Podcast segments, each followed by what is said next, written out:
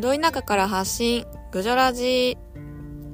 皆さん、明けましておめでとうございます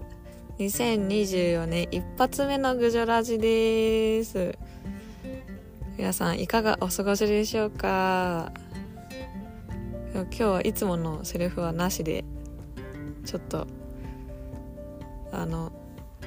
お正月モードでやってみました。はい、もうあの、ね2024年あのなんだろうないい年が迎えられたとは言えないような事件が事件じゃないあの何えっ、ー、と地震の災害だったり事故だったりが起きてあのいろいろ心配をされている方も多いんじゃないでしょうか。あの私も石川と富山に友達があの実家があって帰省しててめちゃめちゃ心配であの連絡してあの安否確認できてよかったんですけどやっぱニュースとかね見るたびに死亡者数とかが増えあの被害の感じとかもどんどん分かってきて見れば見るほどなんだろう心が胸が痛くなるなっていう現状で現状ですね。リスナーの方でねあの石川とか新潟の津波とかなんかあの辺の方がいらっしゃったらあのなんかこういう話するのなんだろうな。いいのか悪いのかっていう感じなんですけど。まずはあの地震により被災された方やご遺族の方にあの心よりお見舞い申し上げます。行方不明の方とか連絡つかない方とかもねきっといらっしゃると思うんですけど一刻でも早く見つかって少しでも安心できる環境になっていければいいなと微力ながら思います。あのちょっとさっき今収録しているちょっと前にインスタを投稿したんですけどあの私日の出を見に今年は今年はっていうか初めて日の出を見に海に行ってみたいと静岡の方の海に行ってきたんですけど郡上から4時間ぐらいなんか途中休憩挟んだりとかして4時間ぐらいで郡上で年越し地元の神社で年越し迎えて初詣してそのまま静岡行ってきたんですけどなんかこんなにも初日の出ってだけでなんかこの太陽の光がなんだろう眩しくて強くて優しくてで空の色のがだんだんグラデーションに変わってってどんどん明るくなってくる周りの景色とかすごい素敵やなと思って自然ってすごいな。感動なんか言葉とか何もないけどめっちゃ感動したと思って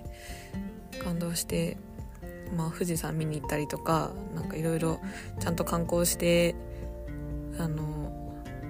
帰ってくる道中に地震があって本当その自然の素晴らしさというか人間が作ってないものの素敵な場所だったりとかを見た後に自然の怖さとかをニュースとかの映像を見てめちゃめちゃ実感してな何なんだというか ちょっといろいろ思うところとか苦しいと思うところとかもあってうんなんかいろいろねあの悲しいというか怖いニュースを見ると皆さんなんか落ち込んだりとか結構しんどい思いされる方も多いと思うんですけどなんか私も結構しんどいなと思って。でもし今自分が被災したらっていうことをなんか考えててでもなんだろう郡上の人って結構サバイバルのだろう知識とか経験とかスキルとかがある人が自分の周りには多いんですけど私はそのスキルとか経験とか全然なくてそう思うともし何か何かあった時に自分は何もできないんじゃないかってなんかすごい落ち込んだんですけどでもそんな自分の中で何かできることってなんだろうって考えた時になぜか写真を撮るってことだけ。写真を撮るっていうことだけ自分の中に浮かんできてなんかなんだろうな。なんかこそんなことなんてしてられないでしょ。ってともなんか多分写真を撮ってる自分を見たら第三者は思うんじゃないかなとか思ったんですけど今の私にできるのはその今の瞬間を残すことだけだなって妄想しながら思ってでもなんかそれが誰かのためになるかって言われたらわからないし自分がまず被災した時に生きてるかどうかカメラがあるかどうかもうわからないけど今の自分にできることを今できる時にちゃんとやっておきたいなとか。なんかできないことを悔やむんじゃなくてできることを続けたり。できることを頑張ったり。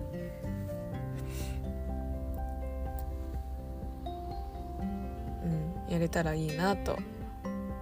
ちょっとインスタのなんだ投稿を考えながら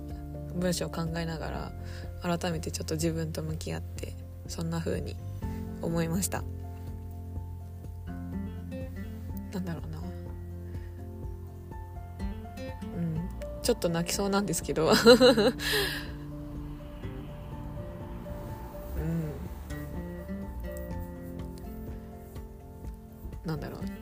私と同じようにというか同じじゃないかもしれないけどニュースとか見て結構しんどい思いをして自分に何も自分は何もできないってなんだろうすごい自分を傷つけてしまう人がもしこれ聞いてるリスナーさんにいるのであればなんかそう思うこともきっと大切だと私は思うしそう思っちゃいけないとは思わないけど向き合うだけじゃなくて逃げることも大事だと思うし見ないっていう逃げるっていうのは見ないっていう選択肢のことなんですけどまずは自分を一番大切に考えてほしいなと思います。でその被災された地域にご友人とかおともあのご友人とか親戚とか知り合いとかいらっしゃる方たちはすごい不安に思ってるだろうし安否もわからない人ももしかしたらいるかもしれないけど私も、うん、できること少ないけど祈りたいと思うので一緒に信じて待つことができたらなと思います。はい。なんかグジョラジに珍しく珍しい会話をしてる してるんですけど。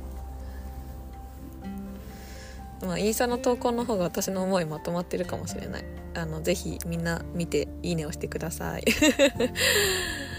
はい。まあねあの新しい年を迎えていろいろありますがグジョラジはあの私らしくゆるーく変なテンションで あの郡上郡上の変で素敵な人を郡上が大好きな人たちを引き続き紹介していけたらいいなと思ってますのであのどうぞよろしくお願いします。今年もよろしくお願いします。あのそしてですねグジョラジが2月で1周年を迎えます。1回目が2月の22え？違うなこれ。1回目がね2月にとりあえず放送したんですよ。ちょっと待って。1回目が2月に放送させてもらいました。はいなので2月で1周年になるんです。なんか企画できたらいいですね。いっぱいいっぱいゲストいたらいいのに。はいあのまあとりあえずまだ1周年迎えてませんがあのここまでグジョラジが続けてこれたのも今聞いてるあなた。リスナーさんのおかげです。本当にありがとうございます。そしてあのゲストに来てくださった皆様も快く私が出てくださいって言ったらいいよって言って言ってくれてみんなあのありがとうございます。出てくださってあのゲストさんにめちゃめちゃ助けられた回がたくさん。てかほぼほぼかな。全部かな。全部あの助けていただいてこのなんだろうなラジオのパーソナリティも全然できない私ですがすごい温かいく皆さんがお話ししてくださってあの郡上のことを熱く語ってみたりゆるく語ってみたり 自分ってこういう人だよって話してくださったり私が勝手にこういう人ですごいんですって言ってみたり いろんな回がありましたね。本当あの嬉しいです。でゲストにいつ呼んでくれるんっていう郡上人とか郡上好きな人とかいてくださったりあとなんならあのグジョラジに出させてほしいですって連絡をいただいた方もいてちょっと1月中にきっとその方あの流せると思うので楽しみにしててほしいんですけどそうやって声かけてくださるのがすごく嬉しいです。あともしかしたらどっかで喋ってるかもしれないけどあの郡上のカフェに行った時にもしかしてグジョラジの方ですか？って 声かけてくださったりとかってこともあってめちゃめちゃなんかあのグジョラジイコール先みたいな感じになってきてるのが嬉しいなと思ってまあこれからもねあの少しずつですが続けていったり続けていったじゃない続けていってあの皆さんに郡上郡上を郡上をお届けできたらいいなと思ってます。はい。あのそうですね。引き続き頑張りますので皆さんどうか応援のほどご協力のほどお願いいたします。あの出てほしい人が相変わらずたくさんいるのでまた街中とかであったら声かけるかもしれんし DM とか LINE とかすると思うのでその時は皆さん是非お願いします。はい。はいそんな先ですが 今年の抱負はですねほどほどのマイペースと継続です。はいあの私えっと自他ともに認める超マイペースでして。あのこのラジオを聴いてる方はね感じてると思うんですけどなんか緩すぎてしっかりしてなかったりするのであのちゃんとめっちゃ不器用なんですけど性格が。分かんないけど自分では。よく言われるんですよ。不器用だねって。分かんないけど。手先は不器用ですって答えてて。何の話や？えっとじゃなくて。なんか今年は一個一個なんか丁寧に向き合って考えてやれたらいいなと思ってます。郡上のこととかもあの自分の高須のこととかも一つ一つなんだろうな。自分に足りない自分が誰かに伝える時に自分に足りない要素をしっかり学んで学んだ上誰かに熱く語れたら面白いなと思います。そうなのでほどほどのマイペース です。でまあやりたいことやりやりたいことやってることを少しあの少しずつですが継続していって私らしく楽しくやれたらいいなと思ってます。はい私の抱負はそんな感じ。皆さんは抱負決めましたか？決めるタイプ決めないタイプっていうのもありますけど是非あのメッセージください。はい。あ最初に言ってなかったけどなんだっけ？新年早々の新年早々じゃない。新年1回目の回なんで一人会ですゲスト今日はいません。あのなのでちょっと早めに今日は終わろうかな。いつも30分ぐらい喋ってるけど今日は20分も20分ないぐらいで終わりたいと思います。うん。あグジョラジで言ってなかったかもしれない。報告。で私今年2024年3月3月末であの郡上八幡にある花かご雑貨屋さん花かごで勤務してたんですけど卒業することになりました。卒業を決めました。あの花かごで出会ったお客様とかもねリスナーさんにいらっしゃったりとかしてすごくありがたいですし花かごっていう職場はめちゃめちゃ私にとって成長できた場所でもありなんだろうな第二の家みたいな あの本当オーナーはじめスタッフさんたちが私のお姉さんお母さんみたいなお姉さんかな。お姉さんたちで本当に支えてもらって励ましてもらって怒ってもらってすごい素敵な環境で約4年ですね。今年4年目やったんでうん約4年あのお世話になって。なんだろう。めちゃめちゃ本当に、安心する場所でした。ここでここ